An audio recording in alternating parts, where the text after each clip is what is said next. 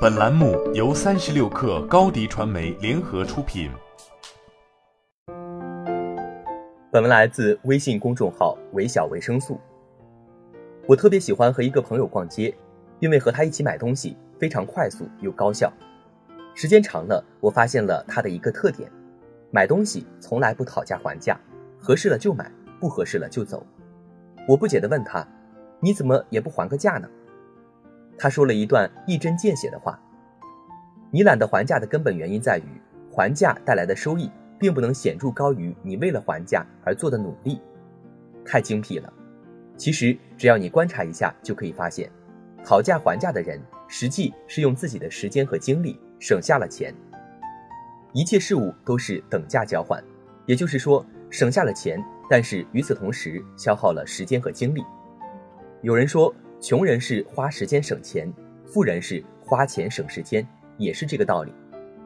我想起了《我在底层的生活》这本书，作者芭芭拉·艾伦瑞克为了探究底层贫穷的真相，潜入美国的底层社会，去体验低薪，去体验低薪阶层是如何挣扎求生的。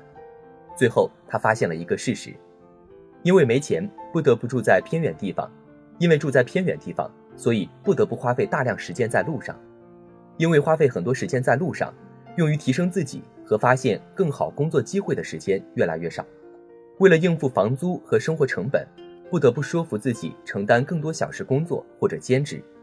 因为花了太多时间做各种劳苦的工作，渐渐成为一个工作机器，无力做任何其他的事情，直到情绪爆发离开，然后换一个地方，进入下一个循环。其实。这是一线城市工薪族的常态。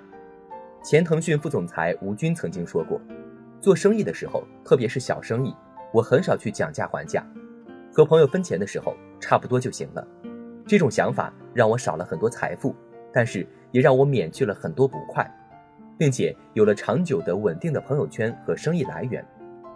世界上做生意或者交朋友，每一次总有人相对赚了一点，有人相对亏了一点。虽然说双赢的理论可以让双方的收益都增加，但是增加的程度可能不相同。商业上少讨价还价，一是节省时间精力，二是能够广结善缘，有了长久的朋友圈和生意来源。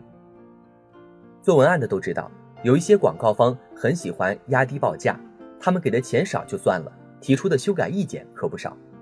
我就经历过，最多的一次，他们提出的修改意见占了十个手机屏。提出要求的甲方站在制高点指手画脚，加班码字的文案狗忍气吞声，嘴上说着好的，心里想着下次老娘真的不跟你合作了。每次碰到这些甲方，真的感觉自己会少活很多年，累觉不爱。但是也有一些甲方让你想永久合作下去，对待报价十分爽快，觉得合适就继续谈，不合适就再见。对于目标和主旨很明确，不会改来改去，还不明了方向。后续打款也很让人省心，根本不用催促和查账，简直是甲方中的一股清流。跟他们的合作让人如沐春风。以前花八十分精力写好一篇文案，现在甚至愿意达到一百分，甚至是一百二十分。为什么呢？因为我们愿意，他们值得。这就是不讨价还价带来的信任感和愉悦感。如果把双方都当成羊，一味想着薅对方的羊毛，那么结果不是双赢。而是可以预见到的满盘皆输。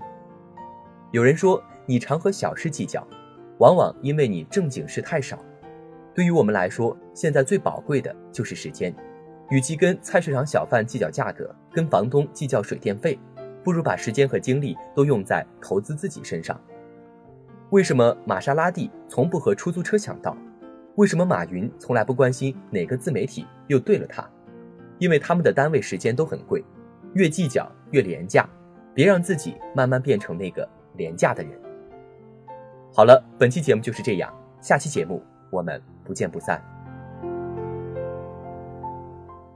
欢迎加入三十六氪官方社群，添加微信 hello 三十六氪 h e l l o 三六 k 二，获取独家商业资讯，听大咖讲风口，聊创业，和上万客友一起交流学习。